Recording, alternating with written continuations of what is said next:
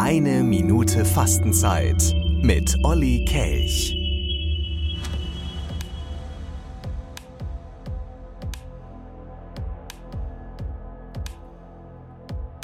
Wenn man sich Zeit nimmt, einen Atemzug lang, um die Weite wahrzunehmen um sich herum. Die Weite bis zum Horizont.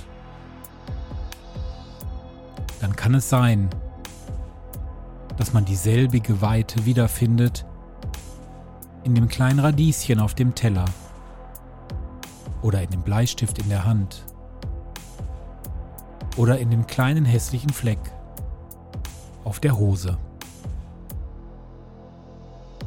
Ein Text von Silvia Ostertag.